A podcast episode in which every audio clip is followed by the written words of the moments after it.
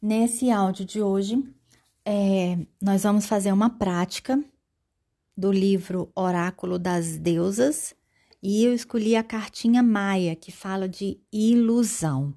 Maia entrou sutilmente na sua vida para dizer que você precisa enfrentar a ilusão. Está na hora de ver o que é ilusão, o que, ver, o que é verdadeiro e o que é real. Você foi pega em uma situação particular e aparece e parece não poder mexer-se, porque é muito difícil ver claramente. Você se sente intrigada pelo, pelo alguma realidade que parecia oferecer uma certa realidade que parecia oferecer e agora descobre que não existe nada lá, ou seja, parece que uma situação em que você falou, nossa, eu vou ter uma coisa aqui para mim. Daqui a pouco, opa, não tem? Tem ouvido apenas as palavras que as pessoas dizem em vez de ouvir o que está por trás das palavras? Maia diz que é fácil ser apanhada pela ilusão. A totalidade é cultivada quando você reconhece onde está e perdoa a si mesma. Fica consciente da ilusão e então conscientemente leva os véus para viver a real, é, levanta os véus para viver a realidade. Enxerga a realidade por trás da ilusão e confere o seu poder. Uau! Vamos lá. Agora nós vamos fazer o ritual que é rompa os véus da ilusão. Você precisará de caneta e papel Reserve um horário e um lugar em que você não seja interrompida. Sente-se ou deite-se confortavelmente, com a coluna reta. Feche os olhos, respire bem devagar. Concentre-se na sua respiração.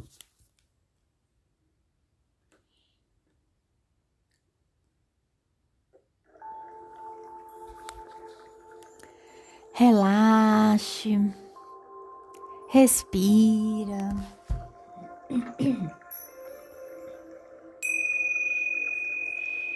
Mais e mais, vai soltando o seu corpo, vai soltando a sua mente. Mais e mais. Inspire e solta mais.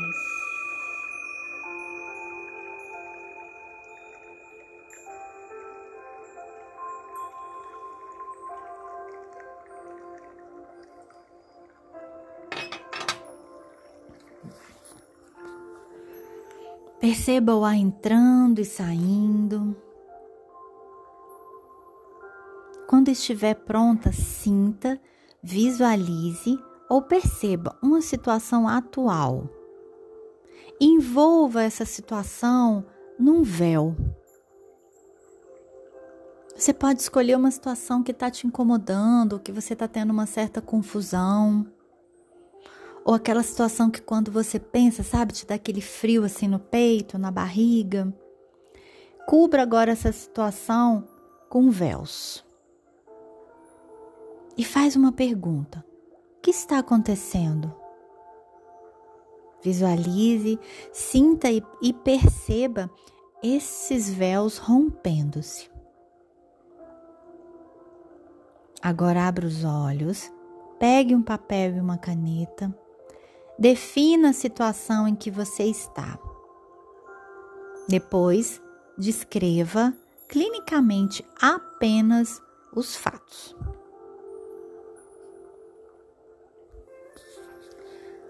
E ao terminar, largue a caneta e o papel novamente, feche os olhos. Concentre-se na sua respiração mais e mais e mais. Relaxe.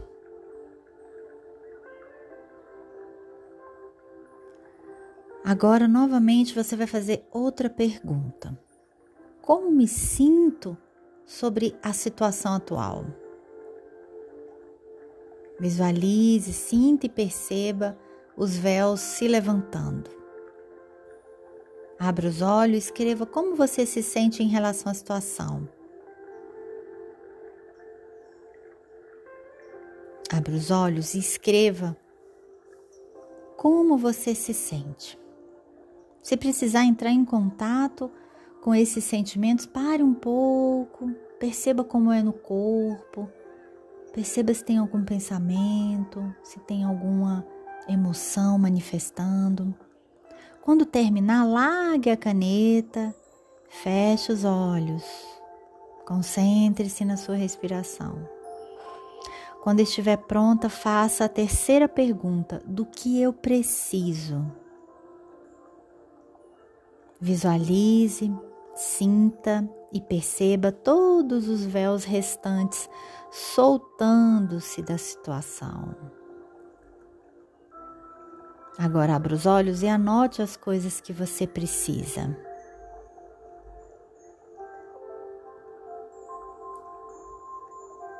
Olhe para suas listas, os três fios entrelaçados na situação. Pergunte a si mesma: essa situação me presta algum serviço? Escreva a resposta.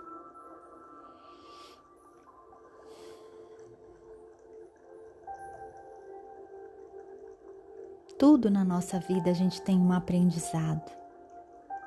Tudo a gente está aprendendo. Concentre-se outra vez na sua respiração. Visualize, sinta e perceba sua situação atual como ela realmente é. Fique na posição de observadora. Não deixe que a emoção confunda a sua perspectiva. Não deixe que a emoção tire o seu estado de presença. Aceite a clareza que você sente agora. Você viu as coisas como realmente são, e é isso que você pode fazer todas as vezes que você perdeu o seu poder. Porque quando você está insegura, com medo, confusa, é porque você não está no seu poder. Você está na confusão que a mente racional trouxe para você, não é você. Inspire esse poder da clareza e percepção que trouxe você enxergar a realidade.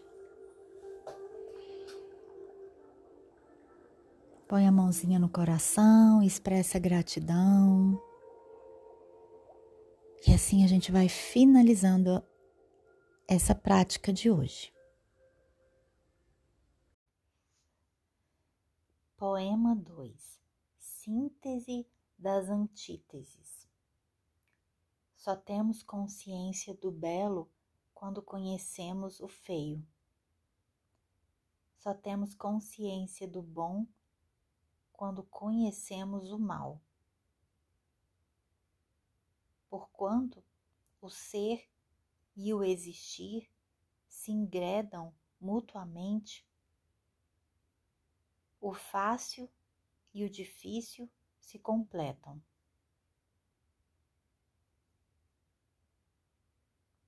O grande e o pequeno são complementares. O alto e o baixo formam um todo. O som e o silêncio formam a harmonia. O passado e o futuro geram o tempo. Eis porque o sábio age pelo não agir. Ensina sem falar. Aceita tudo que lhe acontece produz tudo e não fica com nada. O sábio tudo realiza e nada considera seu. Tudo faz e não se apega à sua obra. Não se prende aos frutos da sua atividade. Termina sua obra e está sempre no princípio. E é por isso que a sua obra prospera.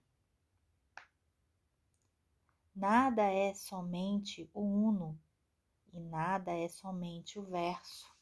tudo é universo, unidade da diversidade, equilíbrio dinâmico, harmonia cósmica.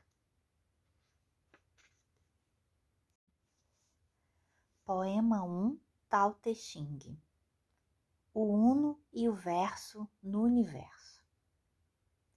O insondável tal que se pode sondar não é o verdadeiro insondável.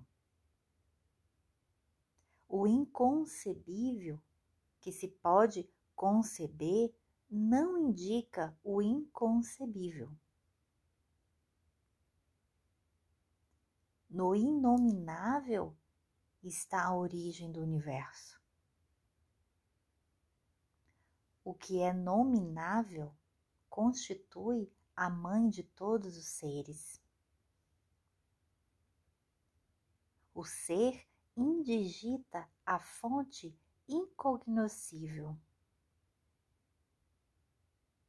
O existir nos leva pelos canais cognoscíveis se pode ser conhecido. Ser e existir são a realidade total. A diferença entre ser e existir é apenas de nomes. O misterioso é o fundo da sua unidade. Eis em que consiste a sabedoria suprema.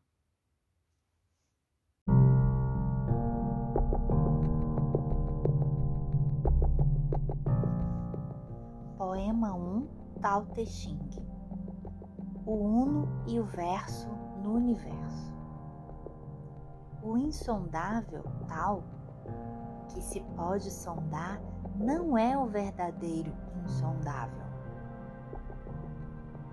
o inconcebível que se pode conceber não indica o inconcebível. No inominável está a origem do universo.